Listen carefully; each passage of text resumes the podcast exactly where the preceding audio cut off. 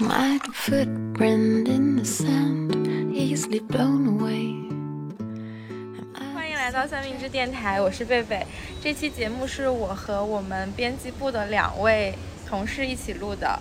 呃，坐在我旁边的是陆阳和伊曼。然后我们今天录音的地方在天台，也就是我们平时工作的地方的，再往上走一层楼就会 就会到一个很舒服的天台。然后现在是夏天，其实已经立秋了，然后天气也凉快下来了，我们就在这边一边喝酒一边吃雪糕 一边录音。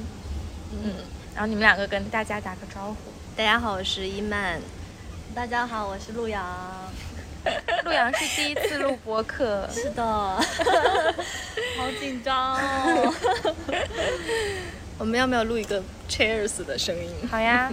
我喝的是咖啡。那我们没先有这样干一杯。这个可能我没了，我空了。哦，对，就是我们之所以今天会在这里录这个播客，是因为，呃，我们刚刚结束了一场在杭州天目里 by Art Matters 之馆的一个展览，为期一个月的展览，叫 Silent Monologue 沉默的独白。然后这个独白，我觉得也是可以算是三明治策展团队 的一个故事策展的作品吧。然后我觉得也是这么多年来，就虽然呃三明治之前也做过一些嗯策展的一些一些尝试，但是这一次我觉得是最是更正式的一个把嗯普通人的故事用艺术作品的形形式来去呈现，并且在一个呃主题下面去把它们串联起来。然后这一个月的时间里面，不仅是有六个故事的作品，呃，在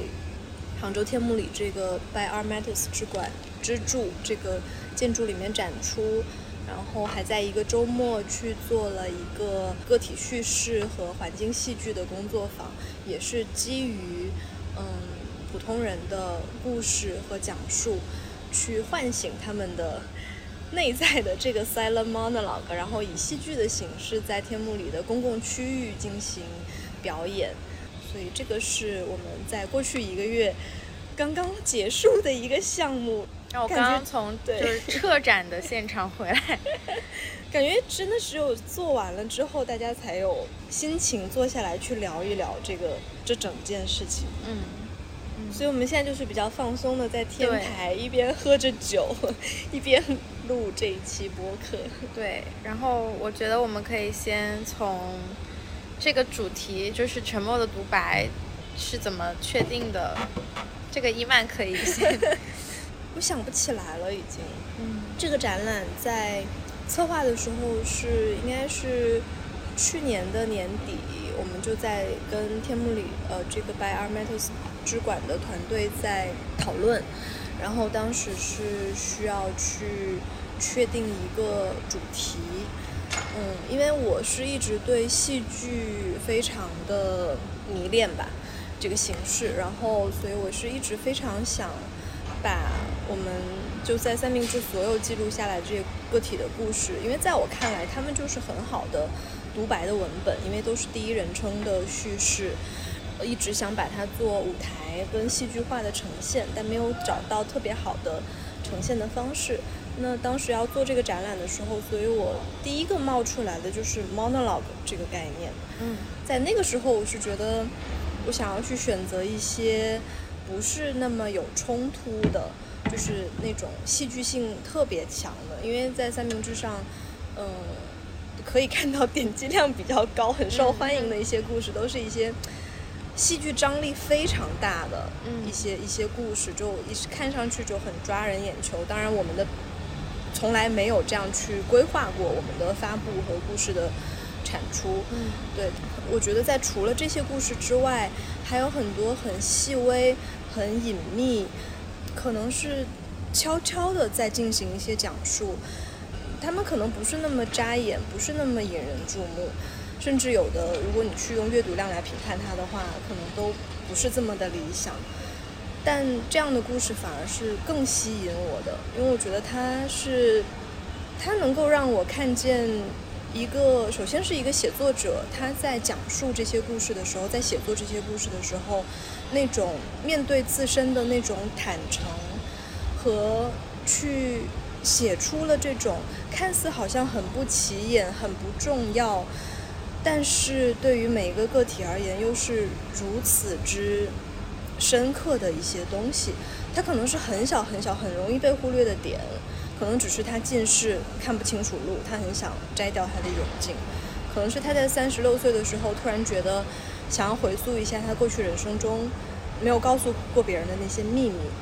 可能是一个失眠的人，他周围的所有人都以为他非常的正常，看不出有任何的异样，但是其实他已经看了非常长时间的精神科医生。我就是觉得这种秘密的状态特别的吸引我。他们其实是在想要被听见，让他们自己内在的这种沉默的声音被听见，想要去发出自己的声音，嗯，让自己的这些部分被看见。然后他们写下来的这个行动，这个行为本身也一样很打动人。所以这就是为什么当时会想要用 silent monologue 这个概念，就是一眼望过去都是平静的水面，波澜不惊，什么都没有发生。但是其实内在每个人的内在都涌动着非常非常多的 silent monologue，然后他们不应该沉默，所以它这个展览就是当它被呈现出来的时候，其实是呃让这些沉默的独白不再沉默的一个尝试。然后我们对这些故事的选择，其实也跟这个场地本身很有关系吧？嗯，对，因为这次的场地比较特别，它本身是一个。艺术家驻地的一个空间，对，所以它其实会更像一个居家空间，会有卧室，然后厨房。虽然厨房最后我们没有用上，对，嗯，所以一开始我们在选择故事的时候，我们是会想要去找一些更贴近日常，然后也是希望就是观众他在这个空间里。因为他在一个更贴近日常的空间，所以他能更去和这些故事共情。然后虽虽然说这个空间它有一个二百七十度的近视，不是那个窗，就是窗，对对对，落地窗，对对，但是我们把它贴上了，然后呃，整个的光线都是被幕布封起来的。嗯嗯，对。其实，在最开始的规划里，地板也是黑色的，嗯，就是这这完全是一个黑盒子。这六个作品就是只是被呃像舞台上的一个定点灯打亮一样，因为如果是一个独白演员，他在讲述这个他的独白的时候，他就只有一聚光灯把它打亮。然后，但是后来因为一些技术原因，我们没有能够实现让它的地板也变成黑色。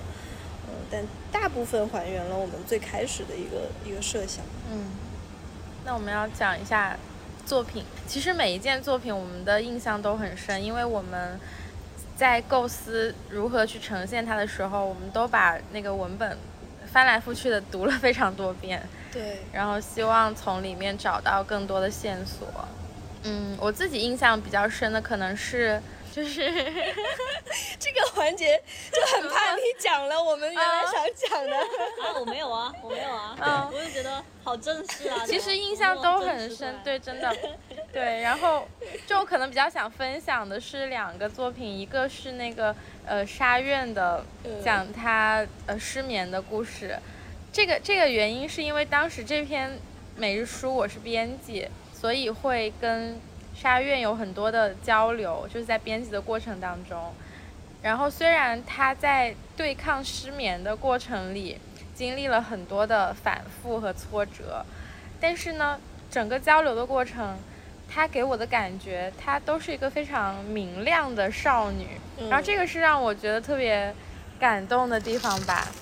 嗯，因为失眠这件事情其实是很孤独的一件事。虽然他身边有很多的人能支持他，就是他的呃另一半，还有他的家庭，还有他的朋友，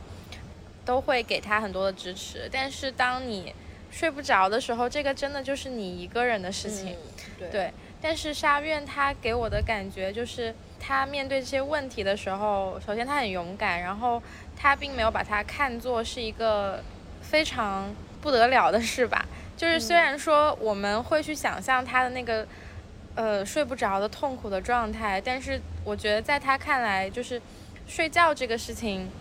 也就是一件生活当中的小事啊。虽然说有困难，但是它是可以被它是可以被治愈的。嗯嗯，所以他其实，在写他这个故事的时候，他也并没有用一种非常沉重或者是自怜的一种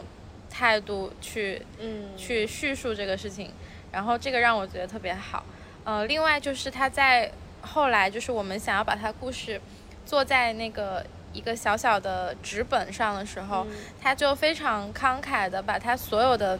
就是病历，还有一些处方都拍照发给我了。然后这个也是让我觉得，就是他得到了作者的信任，嗯对，这个也是让我觉得很就印象很深的地方。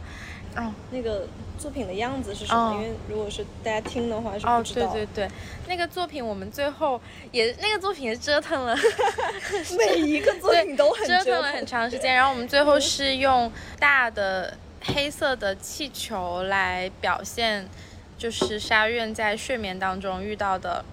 这种压力。但是，呃，其实在我看来，就是那些气球，嗯，它挂在空中也很像他的梦。对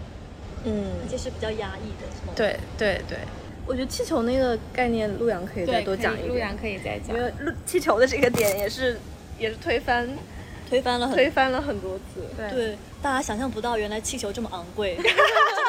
是，如果如果真的按照最开始的计划来的话，你可以那个讲气球会是是什么？最昂贵的一个项目了，其中。呃，一开始我们是想要，呃，用漂浮起来的气球，就是通过打氦气啊，就那种气体让气球漂浮起来，然后用这个漂浮的气漂浮的气球再牵扯住床单，床单上还要印故事。对，就是用很多很多个这样的气球来把一个床单给悬悬浮起来，然后悬浮在床的上空，就想要有有这样一种悬浮的感觉，有点像有点像对对就是像失眠这种状态悬在上面。对，而且那个气球是很大的黑色的。嗯。我之所以会有这个想法，是因为其实灵感是来自一一部动画片，是一个日本的一个动画，然后里面有一个场景就是有一个很大很大的气球，随着男主角的呼吸一直在放大缩小、放大缩小，原来是他在睡觉，然后那个气球啪的破了，他就醒过来了，然后他就把那个啊那个气球没有破，那个气球没有破。就是就是那个男主人醒了，然后那个那个黑色气球一直在他的头顶上，然后他就把那个气球摘下来，然后放到那个火炉里面把它给烧了，然后他醒来的时候很恍惚的样子，就感觉是那个气球里面已经装载了很多他很压抑或者或者是噩梦或者是什么的思绪在里面，然后他就把那个气球给烧掉，然后他的烟囱上面就冒出了黑烟。然后就一个远景，就是整个城市都在冒这样的黑烟，就是每个人醒来都把自己的梦魇什么的，就是烧掉。嗯，对，所以其实这个场景，我就觉得很很搭嘛，就是这个黑色气球和梦啊，嗯，这种压抑的情绪很搭，所以我就想用黑色气球。嗯，对对，但是结果没想到氦气 这么贵如，此昂贵。氦气真的好贵。可以说一下有多贵？呃，因为我们买的气球很大，三十六寸嘛，嗯所以一罐大的氦气也就只能够打三四个，其实，嗯这样的气球。然后我们想要一开始是想要很多个，十几个嘛，那我们就有好多罐这样的氦气，然后一罐氦气就要两百多块。一个平均一个气球的成本四五十。对，哦，一个大的三十六寸的气球就要呃十多块了，对，气球本身也接近二十块了。因为是比较厚、比较圆的那种，有点像瑜伽的那种球。对，所以整个下来，而且而且它得，而且它不能够飘很久，对就是你打一次气，它可能就能维持一两天最多一两天。对，我们它就会往下办公室尝试的时候，只维持了一天对，第二天来一个晚上，就梦就梦就这样。所以，对，如果我们想要，呃，有是一直保持它那个悬浮的效果的话，我们就得一直打气。那我们氦气就要就不知道要用多少，要用到多少。而且还要涂奇怪的什么气球保护液。对，而且因为它是一个月的展览嘛，嗯就很麻烦，你就需要一直有人在那里嗯维护这个的气球的状态，对，所以最后就放弃了，太难了。嗯，我觉得另一方面也是它的效果没有，就实地的效果没有嗯预计的好。对，对，这个是这个是放弃它更主要的原因。嗯没有啊，我觉得挺好的呀。我觉得就是当时打的气球不够多嗯吧，我不知道。嗯嗯，已经忘记了，有点我当时因为当时就打了三四个气球，嗯然后没有，我们没有真的尝试，我们就想看它能够维持多久，嗯结果维持不了很久。其实当时就心里就隐隐约约觉得应该行不通了，就太难维护了。对，对，维护这个是太太复杂了。嗯，嗯，人力物力都太难了。是的，但是我喜欢那种悬浮的感觉，我悬觉得这个想法下次还是可以尝试了，还是可以尝试的，还是可以尝对试。对。不用那么大气球，小一点的。嗯嗯我觉得 Caesar 那件作品的转变也是很，对，嗯，对，就是很值得一说的，因为最开始我们我们还没有说气球那个怎么转变了，最后最后我们怎么决定？所以最后我们就决定把那个呃，就是用普通的打气筒打那个气球，然后然后把它倒挂在那个天花板上，模拟一种悬浮的状态。嗯，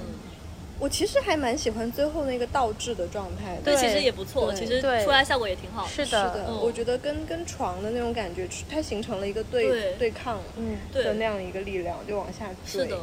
嗯就会更压抑。对，就是躺在床上那么去看的那个视角。就展览期间，我感觉应该没有人真的躺在那里看，对，因为不允应该没有许吧，他们可能也不太敢那么去嗯看。是，的，是的，对，坐在地毯上可以，但躺床上可能、嗯可能不太会。但是我觉得很有意思的就是这个过程中，我一直就在强调 说，这不是一个压抑的故事。我说这不是一个压，对 我说这不是一个压抑的故事。很少女的故事。我跟陆阳就一直觉得是一个嗯，还不够压抑，不行，再加一点什么吧。我说故事的作者他并不是一个很压抑的人，对，对，可能我们还要更多的去了解这个故事。但我觉得这这就是一个其实是文本跟作者的一个一个不同了，就是因为你你接触的更多的是跟作者作者给你的对对。感受，嗯。但是我们如果只是基于跟文本去工作的话，文本它它传递出来的情绪其实还是会偏嗯，这种悬浮的压抑，对就是它对对。那个不是明亮的色调，对嗯。所以 他还是无法挽回的往了一往一个压抑的方向去是了。作者的嗯，压抑的情绪，嗯。压抑的那部分，对对对，他那个部分被它展现在这里。对，被写出来了。是的，嗯。对，这就是，这就是这故事的，对，所以我们工作的对象是文本，嗯，嗯，就是对啊，所以就真的是那个，哎，是是罗兰巴特还是谁说的？那个，就是当这个东西写出来。作品出来了之后，就是跟就作者已死嘛，就是你跟作者完全没什么关系了。然后这个作品本身，它就自己有它的生命，它自己就会为自己说话。我觉得这也是之前就是有一个戏剧导演，他呃在排一个他之前排的戏都是呃他自己的创作，就完全他自己的想法，他爱怎么实现怎么实现，就特别爽，然后大家也觉得很棒。可是如果他他第一次和一个有剧本的，就是他必须去遵照那个呃剧作家创作出来的那个故事去排的时候，就会发现这种对抗的存在了，因为那个文本和故事里面的人物就会说话，然后那个人物那个故事就一直在反抗那个加上来的东西。啊，挺有意思耶很神。感觉我们的是创作的创作，是，对，然后我们创作之后，这个作品也独立于我们了。，对，是的，对的，嗯，我觉得是的。可以说一下 Caesar 那个，因为那件作品最开始我们的给他对给他的 真的是以可我觉得他可以说是就是变化最曲折的一件。对对对对，因为他最开始真的是可以用花里胡哨来形容，就是又有那个投影仪，然后还有声音。对还有有 还有影像，嗯，对，因为他写的是他的一个，呃，其实是他很多的成长碎片、嗯，成长片段，然后有他跟父亲一起去捕鱼的场景，然后有他去餐馆里看到别人怎么挖鳝丝的场景，当然还就是有写到他生病的一些他的一些呃心路历程，所以整个其实是很丰富又很细腻的一个文本。也正因为如此，所以我们在呈现它的时候，总是给他去 对设想一些，嗯、因为想又又想要让观众感受到他的生活生活周围是什么样的一个环境，又想让观众感受他的情绪，嗯。然后就给他加了很多很多的嗯，嗯哎，我觉得具象的一些装置。我觉得这个作品就很像我刚才说的那个嗯。导演工作的那个例子，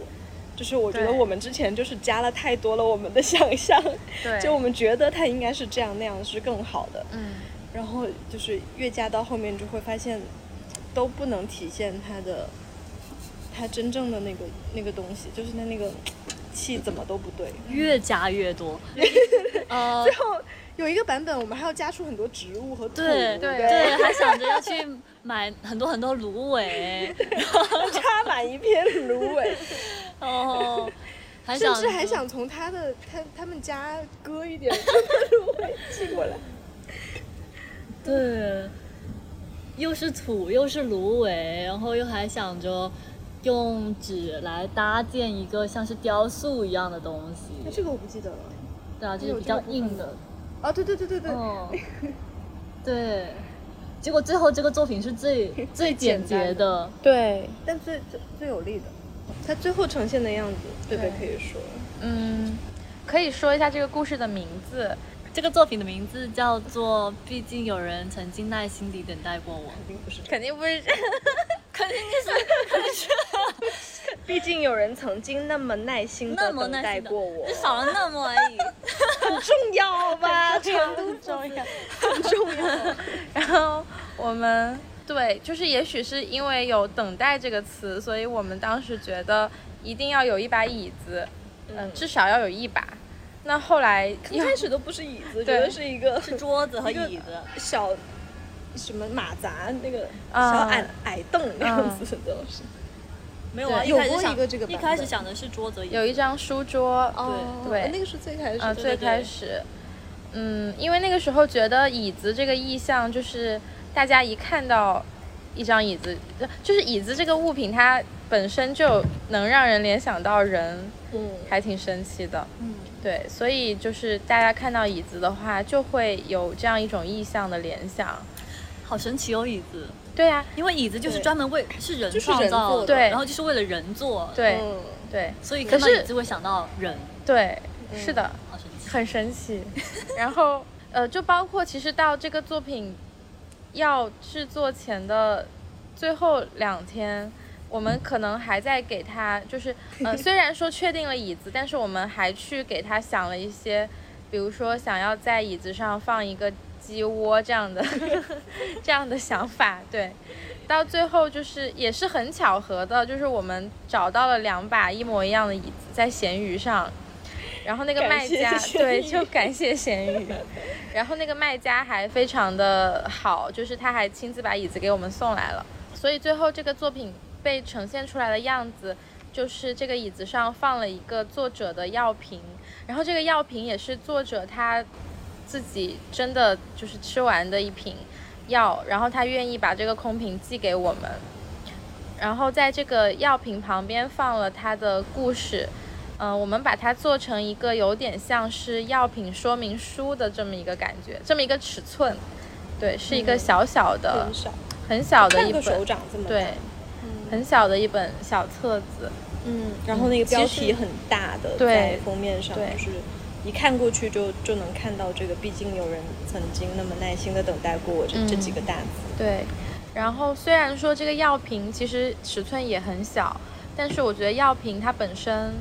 就是有、嗯就给人一种重量感，因为它确实是代表着一个人他真实的去承受这些。对对。对，然后一个空药瓶就代表他在过去的很长的一段时间里，把这个药一片一片的吃掉。我觉得这个还挺，对。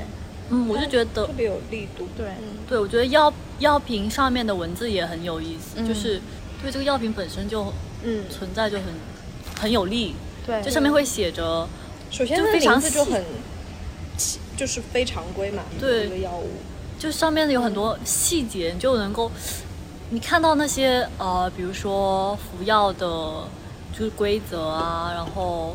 有什症么啊对适用的人群啊，然后有什么禁忌啊，有什么成分啊，你就会感觉到特别的细节。这个这个病是很细节的一个事情，就是你生活的各方各各方面，但是我说不出那种感觉。对，对，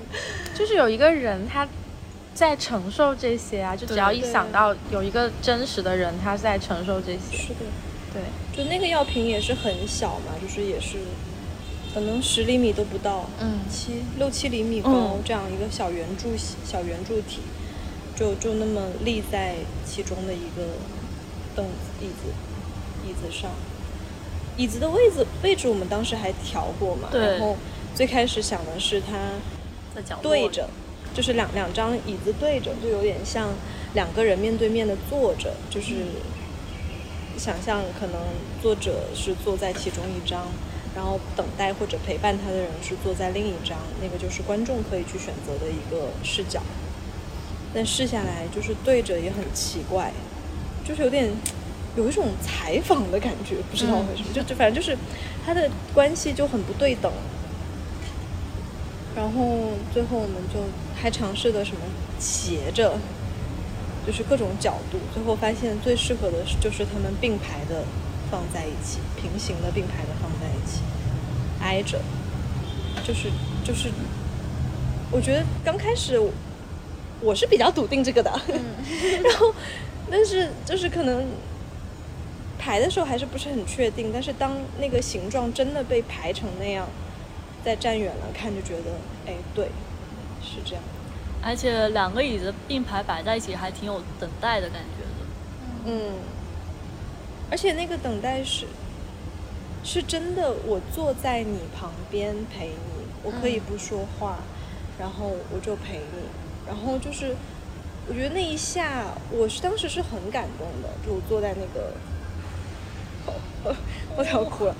就是坐在那个椅子旁边，因为我是去做事的那个人嘛，我因为说我觉得我要这样摆，然后嗯当时你们有些不同意见，然后我就觉得哦，那我要坐在那里试一下，然后旁边那个药瓶就摆在旁边，然后那个小小小册子在旁边。当时我就真的有一种书者坐在那里，他写出来的这些故事，他能写出来的真的都是他经受的这么多的很小很小的一部分。我觉得他还有有太多东西是可能是无法言表的、无法表达的，更可能无从讲起的。然后我可能什么话都不用讲，我想要坐在那里陪他，然后能感受到他的那个力量，就觉得哇，那一下就觉得哇，就他他有他那个力量一下子长出来，就觉得嗯，对，就是这样。对，而且就是这么多个作品下来，我们发现好像那种对的感觉，往往不是那种很复杂的一种状态，嗯。而是处在一种比较简单、简洁的状态。就往上面增加太多东西了，反而会就是总是抓不住那个要点的感觉。嗯。最后我们都是删删，都是做减法的，到最后，嗯，嗯，就就往上面加，就总感觉不对，去掉了就觉得嗯，才真的体现出故事的想要表达的某种东西。对我来说，就整个体验很特别。有有一个很很抓狂的瞬间，就是我们把那个呃衣服那个作品嘛，就五件衣服那个作品，我我我爬上我因为我我爬上架子，把那个 爬上梯子，把所有的纸，呃，然后伊曼在底下缝那个，然后我们就是花了很长的时间把所有的纸都小纸片终于掉好了，然后就发现不行。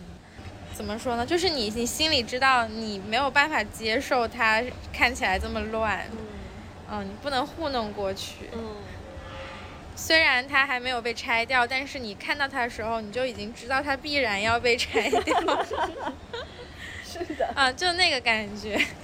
我觉得那个感觉也不是一个抓狂的感觉，就是我我感觉到这个东西它自己，成不成立？嗯，对，就是这个作品它自己有一个生命力，就不是你来决定的，就感觉是他自己决定了他自己的形式。就是你在看见那个东西的瞬间，你就知道，就他自己会说话。嗯他如果死气沉沉的，或者是呃发出了一种就是散发着一种完全哀怨的气息，甚至是总之就是跟他自己不太对，然后你就会知道不行。不知道我的那个很很抓狂的瞬间是不是就是刚才贝贝说的这个那个时候？嗯但是我应该也有一个时点是非常的沮丧，就是完全不想讲话，就觉得天哪，怎么会这样？已经提前了这么久来讨论这件事情，我们来来去构思整个的方案，做了这么多的方案，竟然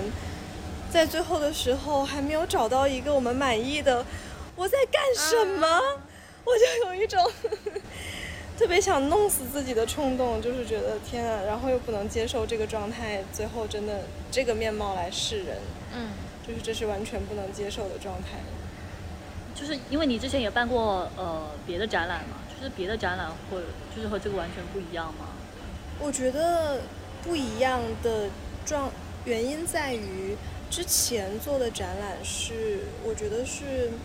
你自己主导的更强，你完全是自己的想法，你在实现自己的想法，就是你只需要考虑你的想法到底要怎么实现就可以了。但是我觉得这一次我们做这个展览的挑战，最大的挑战就在于这些文本它没有生命力，它没有生命，嗯他们在跟你说话，就是你完全没有办法去完全按照你的意志来去决定他们怎么样。就当你呈现出一个状态之后，你就发现他也有话要说，然后他也有他的状态，然后你们之间，你就是必须跟这个文本、跟这个故事，就是跟这个作者，就是跟他的整一个气场在在工作，好像你们要一起去，是两个齿轮要卡到一个特别完美的一个状态才对。嗯就是或者是像两个人跳舞，要不然就是你你们就是总是卡不到点上，就是有那种感觉。就是我觉得这个是这次展展览一个特别大的不同，就是也是很困难的地方。没有什么负面的感感受，这很好哎、我就感觉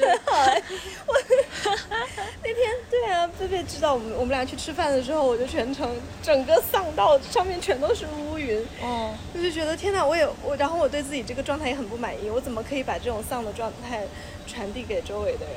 还好。呃，我也是比较凭直觉做事情的人嘛。嗯哦，然 后就像你之前跟我说，就是占星的时候 说，就是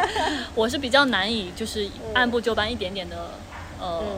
做一件事情的人。但是这一次这个展览就是事无巨细的，从一个螺丝钉，从一张纸，然后一点一点的把它整个搭建出来，这个感受我觉得特别的踏实。就即使要要换换这个换那个，但就是你是真的在和具体的物品、场景就是打交道，然后把它们建造出来的感觉就特别的好。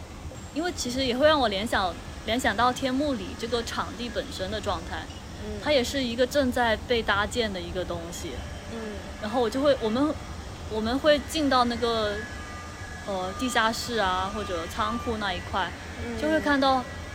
还是很乱、很很脏，然后很多工人在工作，嗯。然后就会看到他们是怎样把这整一个建筑，就表面上看上去特别的 干净、嗯华丽，呃现代的一个建筑嗯，他们是怎么一点点把这个建筑给搭建出来的？嗯。就是就就是这么一根螺丝钉，一块木头，这样一点一点敲啊、割切啊，然后灰尘满地啊，就脏兮兮、汗流浃背的，嗯。就是这样。就幕后是这个样子的，对。我就会感觉、嗯。哦，其实所有东西看着很宏大的东西，其实都是被这么一点一点的打造、嗯。打造出来的。嗯。这个过程特别美妙，其实。也不能说美妙，但是就是觉得很神奇，就觉得哦，世界其实就是这样的嘛。发现了，那这个事情就只有创作者才能看到。嗯，我觉得它它是美妙的，就像短故事，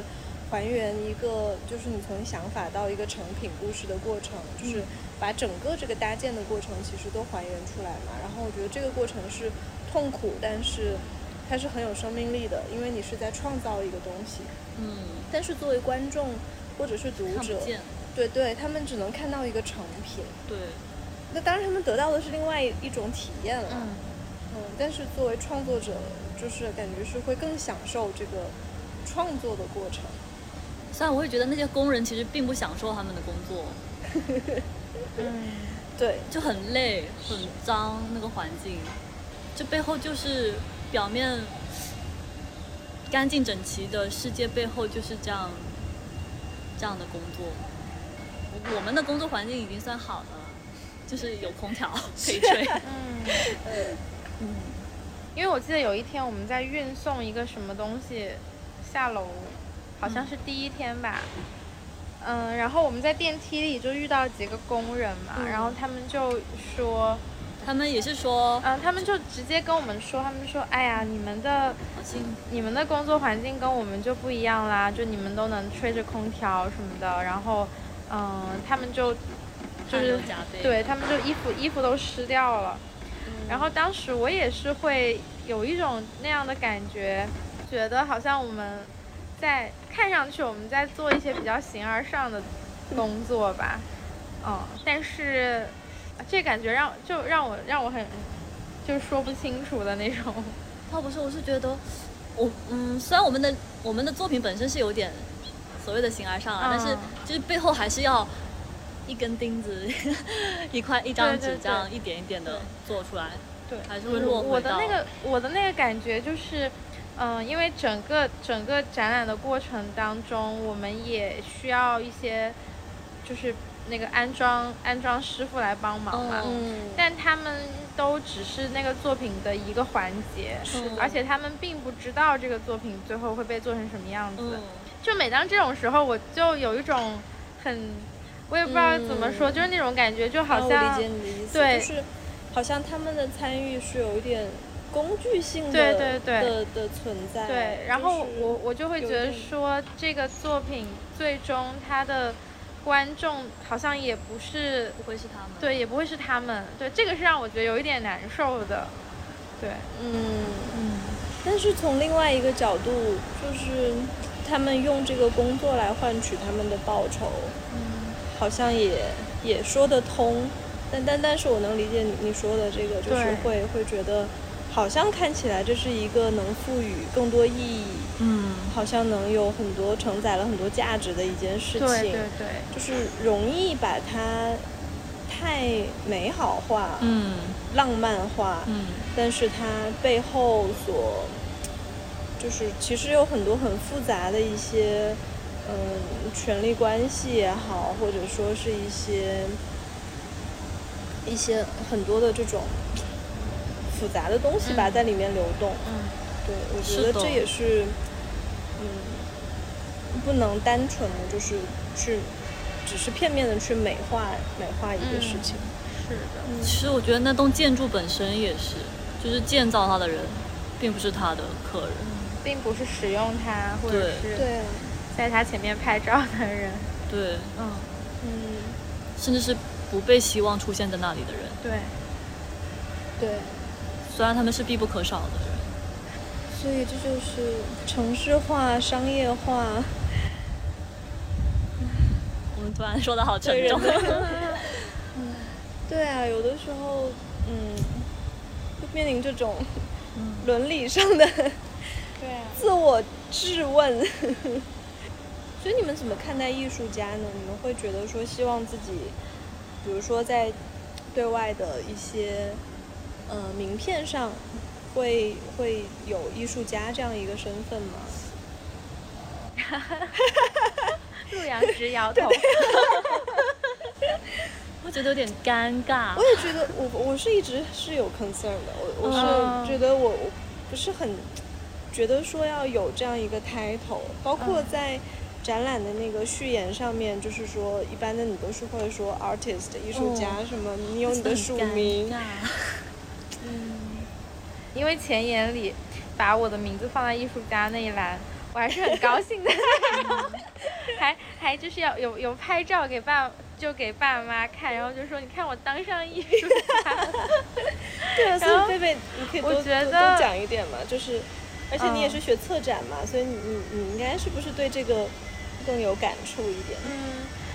之前的很长一段时间，因为会去想，比如说，嗯、当代艺术的一些作品，可能有些观众会觉得看不懂，或者是，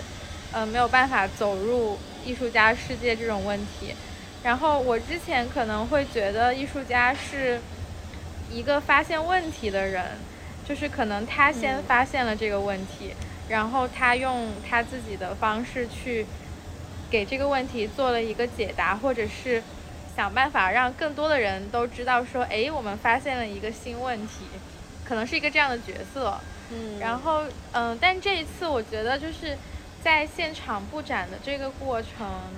让我觉得艺术家应该是最努力去接近他生活的这个世界的人，所以从这个层面上来说，确实，我觉得就是说，虽然说有一个说法，就是说人人都是艺术家嘛。但是我觉得从我我自己就刚刚这个思考上来说，我又觉得当一个艺术家真的是一件很难的事情呢。对，至少在我看来，就是一个真正的艺术家，他真的是要去敢于去拥抱他所面对的这个世界，就不管是什么样的，嗯对这个这个勇气，我觉得不是每个人都有的。嗯，对，嗯，我的话，嗯，你们没有我的话服了是吗？不是不是，没有，我还在我在我在想，我是不是应该去录播客的话，我是不是应该有一个讲另外的一些正确的话。不是别急着说自己的观点，那先说。anyway，嗯、嗯我的话，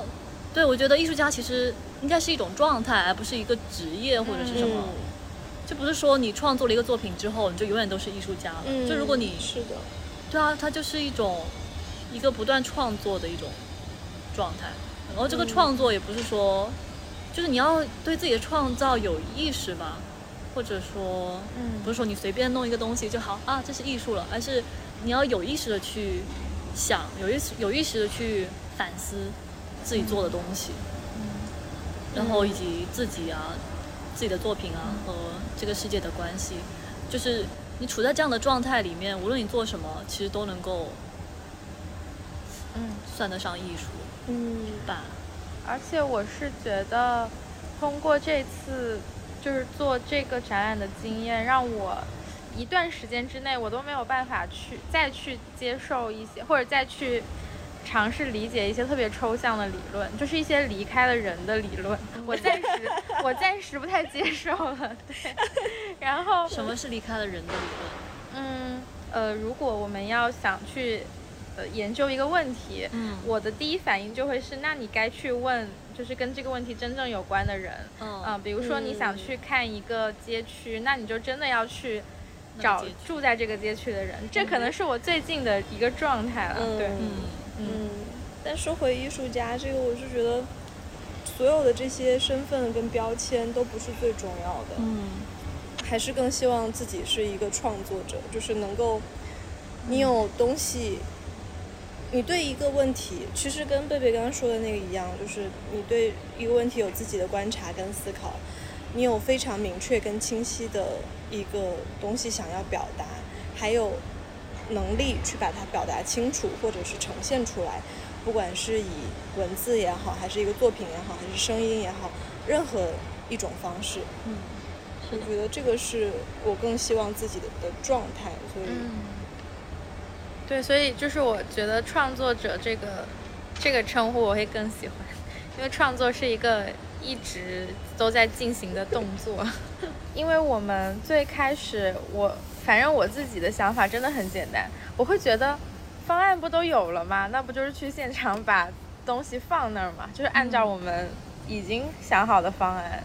然后没有想到这个事情就演变成了一个，就是一个在现场的一个创作。对，我就我就觉得这个状态很有意思，嗯就是我我们变得很主动的去嗯改造，去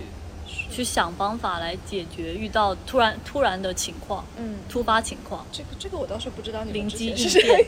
嗯因为我我是一直有这样的浴室，我是知道的，肯定现场会出现，因为我们没有进过那个空间，这是对一件我们从来没有干过的事情，就是哦从来没有一个活动、一个展览，我们不知道它的空间具体是？具体长什么样，就是我们没有真的进去过。这个嗯事情其实非常的有风险，就是就是太挑战了，就是这意味着你要在现场做很多现场的调整。但是我当时是有这个预期的，我是知道现场肯定会发生很多想死的瞬间。哦，我就是 let it flow。但是，但是我我知道现场肯定都能解决，所以我就嗯还好，我也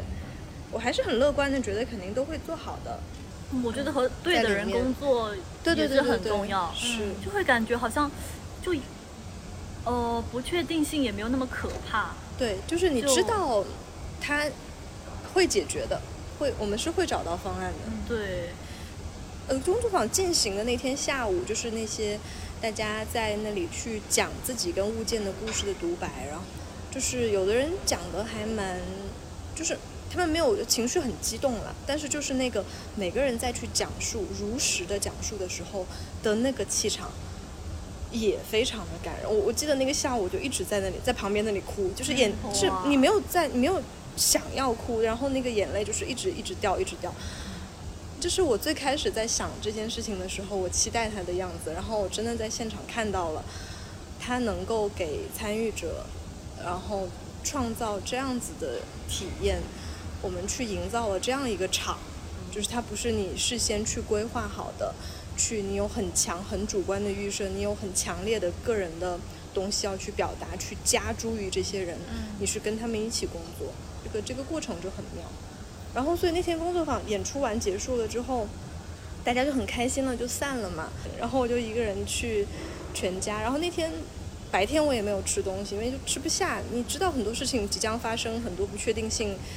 呃，你还要等待它最后会浮现出来的样子，就也没有怎么吃。我就去全家买了一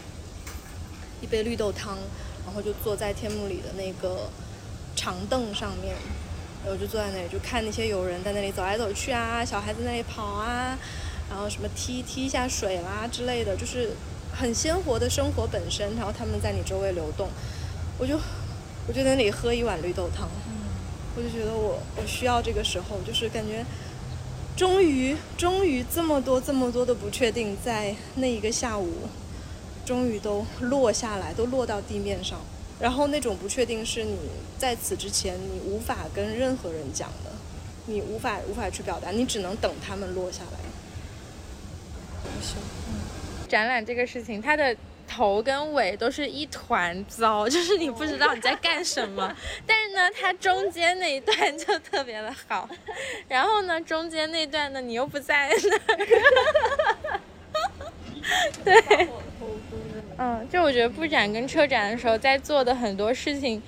看起来都很像在做一件傻事。对，就昨天。要撕那个墙上的字嘛，一开始我有点难以置信，就说这个字真的要自己撕下来吗？然后以轩就跟我说，他说啊，楼下的那个楼下的哪个展厅里的字也是就是展商自己撕的，就布展方自己撕的。然后我就想，啊，好吧，总得撕下来。对啊，总得撕下来。你撕就是工人撕，然后没有工人，然后没有工人要撕，所以就是我昨天在在那儿撕完了才走。啊，那么多字，你撕了多少个字啊？我不知道，我撕 撕了大概有一个半小时。哇，天哪！我觉得展览前后这种都就是对待这些物料的心情，就完全不一样。对对对，就有的时候你很难分辨这个东西是一个，就它是一个展览还是一个这种，就是这种心情其实跟做那种活动，一个什么公关活动也是一样的。嗯，怎么一样？就是一开始也是很好很好，然后最后收的这些东西就有点变得像垃圾。对，像垃圾一样，就是不管等待他们曾经多么的绚烂，嗯，然后你曾经对它寄寄托着多么大的，就或者是多么特别的期待，最后它都变成了建筑垃圾，然后嗯这些纸都在地上被卷成一团，然后最后要送走。好浪费哦，感觉。对啊，我就会有这种感觉。没有所以有没有这种展览是可持续可持续展览，可持续有啊 有啊，肯定是有的我。昨天就看一本，呃，不是看书，就看一个推送，就是关于关于在地的一个项目，就他的那个展览就是完全可以持续。嗯，它是一个摄影展吧，好像。他的作品是印在 T 恤上面的，啊，然后呃是那个设计师的老家，他们那里有一片很大的沙滩，嗯就把那些 T 恤都像晾在那个沙滩上一样，就是一根绳子串起来，然后串了很多很多很多排，对，嗯，然后所以这个就可以一直重复利用。对，那个 T 恤好像最终会给那个就会给人或者是怎么样，嗯，然后他们串起来就是用绳子和那个木，用两根竹竹竿这样子串，嗯。所以这些东西都是可以，哎，所以就应该是这样，对，它的展览材料就应该来自于当地，就是它也不需要一个空间，不需要，哦，对，就它连空间它在沙滩上就对。对，它在沙滩上就可以嗯。展。回收了就撤展的时候，也不造成什么浪费，对，就沙滩它自己就恢恢就复，回到原来的用嗯功能里面去。对，哎，这样好好，这样很好，对啊，应该应该要提倡这样子的事情。嗯，我感觉每次做活动，就包括去那个森林的那个活动，对啊也是对啊也是让我们多的浪费，感到我们的那个画架也没有办法，也没有搬回来。嗯，但是那个它不仅是我们，我觉得每一个摊位其实都会造成很多的浪费，是啊很多的是啊。塑料包装、纸箱，嗯，嗯，然后就并没有真的亲近自然，是啊，嗯，就我我在撤展的时候，我就会想到这个嘛，因为就很，就我们打印的那些东西也只能丢掉什么的，嗯然后就让我觉得啊，这真的是很浪费。然后 PVC 啊，，对，然后我又只能自我安慰，就是觉得说啊，那做了这些，就做了这些东西，然后有人看到，它就会产生，可能会产生一些积极的作用。那这个可能能抵消掉，抵消掉我在这个里面产生的这些垃圾什么的。就算是没有当时丢掉，我们把它带回来了，它也是也不知道该怎么再次利用它。，对，对，它只是延缓了它被抛弃的时间。是的，但其实那个椅子还是还是挺想利用它的。，对呀。最后的椅子，椅子还是放抛弃了，是吗？没有一呃，就是我们大件的东西都放他们仓库里了，放美术馆的仓库里了。哦我就希望，如果以后他们美术馆还有其他的活动可以用上我，觉得这也是就是工作坊的时候我们说用到物件嘛，嗯就是就是我们跟物件的关系。嗯，就是尤其是是其他那些印刷品就还好了，尤其是这种像凳子，它本来就是作品的一部分。然后这个物件，我觉得跟它是有感情的，就是从我们选定它到得到它，然后它真的在里面就位，然后去去去表达我们希望他表达的东西。就我觉得已经跟他产生了很深的情感连接，就是你最后完全无法把它像对，垃圾一样抛弃。我觉得我们下次如果做展览，我们就直接做一个那种，因为其实最后一天我在那儿，然后我是觉得如果我有呃足够的时间在这边，我是可以就是立刻给他发一个闲鱼，然后如果有人 能来拿的话，嗯，对嗯。那如果以后我们做展览，我们可以先提前预告，就是我们哦，撤展的时间，然后如果有就是哎对哦想要的人可以来直接来，然后又减轻了我们的负担。对，这样比较觉得就直接有一个展览的二手市集，让这个物对让这些物件真的流转起来。对，不要变成一次性嗯的。，而且它就又有了一个故事，就是它在展览上的。对啊，它是一个很特别的物件。对它是一个不随随便便的一个。对，这个就是让我最难最难受的地方，就是我一想到如果这个椅子它要被扔掉了，对啊，你想想它是怎么来的？我觉得我们可以可以讲一讲每个每个作品的那个。对，而且我会想到就是，呃，就是我们买它的时候，然后这个原来的这个主人，他跟那个椅子又有一个，就他他已经使用了几年了，然后他他自己都不舍得扔掉。哎呀，这么讲，我们真的是太过分了，我们真的是太过分了。他还还把这个椅子很认真的拍照放到闲鱼上，还亲自的把它送到展览现场。而且是这个椅子是坐着副驾来的，对，就是副驾还被拉到了一个最宽的那个宽度，然后 让他安稳的坐在里面，还系上了安全带，应该是对。啊，我觉得这个想法真的很好。我们下次如果还做展览的话，我们就做一个呃展览结束的一个可流转吧，物品的一一个流转对的展览。物品的一个流转。哇这个想法真好 真的，你我本来以为，我我本来以为，我就我本来在问你，就是昨天车展的感觉的时候，我以为会聊什么，就是看到所有的东西都被拆掉，很难过嗯之类的，完全没有想到会延展出一个可持续的对一个方向来。那所以从心情上是什么感觉呢？会有这种演出就是落幕的感觉吗？嗯，我昨天去现场的感觉，哎，你们就是上次那个工作坊期间的时候，它还是在展览的状态，对对吧？还是黑的。对，就我昨天一走进那个展厅，因为所有的幕布都已经被撤掉了，就所有的窗户上的那个黑色的嗯遮光的贴纸也已经被撕掉了，所以整个展场是一个亮着的状态。然后我的那个感觉就是很像天亮了的那种感觉，嗯对，因为它之前一直是一个，因为我们进去的时候就是黑的。对我们进去的时候就是黑的，所以，嗯、我一下子又因为当时在现场也没有别人嘛，然后这些展品就完全被照亮了，那个感觉我觉得挺好的，就是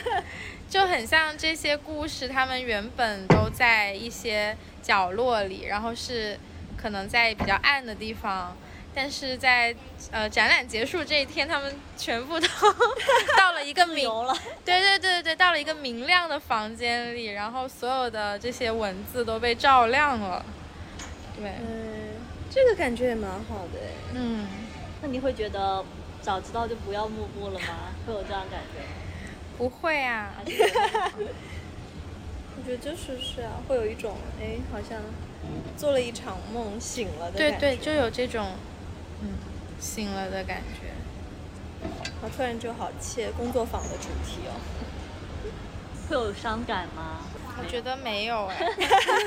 为什么？因为要收拾的太多了吗？不是我，因为可能是因为我觉得就是他在。嗯，我策展的过程当中，我都觉得它很美，就是每一件作品，就我一走进去，我觉得啊，天亮了，这个感觉很很好看。然后我不是撕那个墙上的字，我也拍了一些照片嘛，就那个字掉在地上的感觉也很美，对。然后我还挺意外的，我觉得就是不在现场的感觉就很不一样，就是不嗯。看，就是可能更多的还是在自己的想象里，就会觉得，哎呀，有一点难过，就是这些东西都要被。被清掉了。对，对，想到他们被，呃，如果是会被抛弃的那个感觉，还是有一点，有点难过。可是，对，可是因为我们刚刚又讨论出了一个 一个我觉得很棒的想法，所以就是拿回去之后，它就可以自己选择，哎对对对这样的状态，还是把它对，就不是说我们非得把这些东西全部拆开，对，嗯，嗯哎，我觉得是，嗯。我觉得这也应该是展览的一部分，它就是展览最后一天的是，的的安排。感觉这个展览就还没有结束，就是他们的生命就像你死了之后把器官捐给了别人，然后就继续活在 通过别人的生活继续存活。但我觉得就是这样呀，他们是有生命了。对啊对啊，这真好，这样挺好。对对对，就我感觉做这个策展项目之后呢，我觉得人的直觉还是挺准确的，就是你好像没有办法真的骗自己，对，就嗯，就你就是感觉不对，对，你看了就觉得就是不行。嗯 虽然你你想要骗自己，就说啊就这样吧，我们已经 已经不可能的，他将在之后的时间不停的纠缠你。对，就是就是你你还是会感到，就现在的表现还没有办法真的表达出就是故事的内容，或者有些不对劲的地方，嗯，就你很难真的骗自己。所以这就是创作妙的地方。对就是就是你很难难以为他人道也，就是哦，这是你自己才知道的，然后它也没有什么可以量化的标准。可能你事后你可以试图用语言把它比较详细的描述出来，那个就但是当时当时你没有那个是再定义了，但是当时是很难对，当时。你就是不断的去尝试，不断的去修改，就是要你要你必须在那个地方，在那个空间里，你要用手摸这些物品，就是你你光凭凭空想象是不行的。对，对，就行动就很重要，对。真的要去做，对，要去动，要去看，去碰去去写、去试、去去拆、去撕，就任何行动就是对。不断的去接近你想要的这个东嗯西。嗯，对，在行动当中，很多时候就是 凭凭直觉 来行动。对，对，就对啊，我觉得这些作品，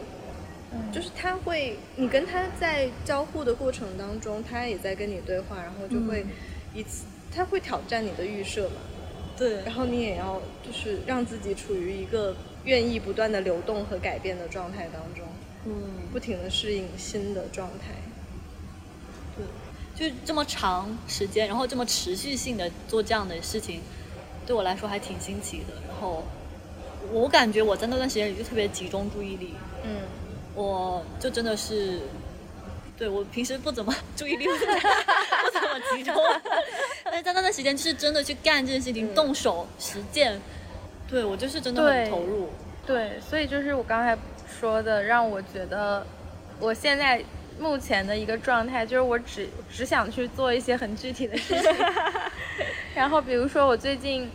呃，我最近买了一盆柠檬树嘛，然后我就特别乐于去，就是去查我该怎么养它，然后包括给它施肥、给它人工授粉什么的，就是我都上手自己来。然后我发现我会特别特别想要去做这些事情，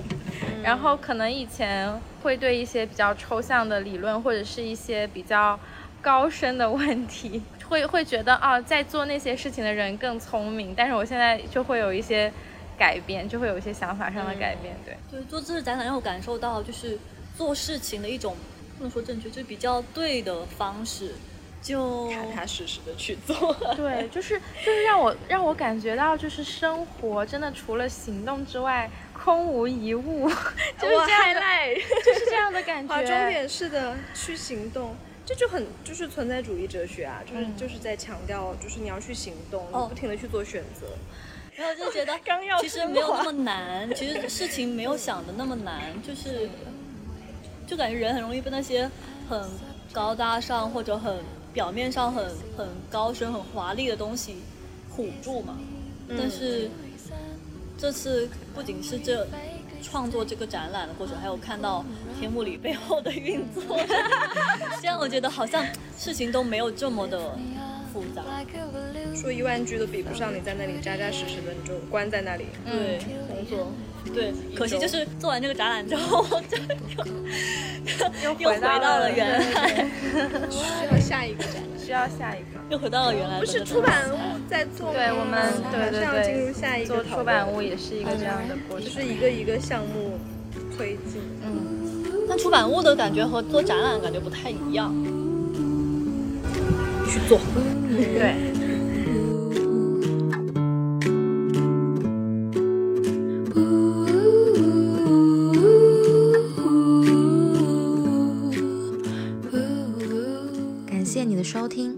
可以在小宇宙 APP、苹果 Podcast、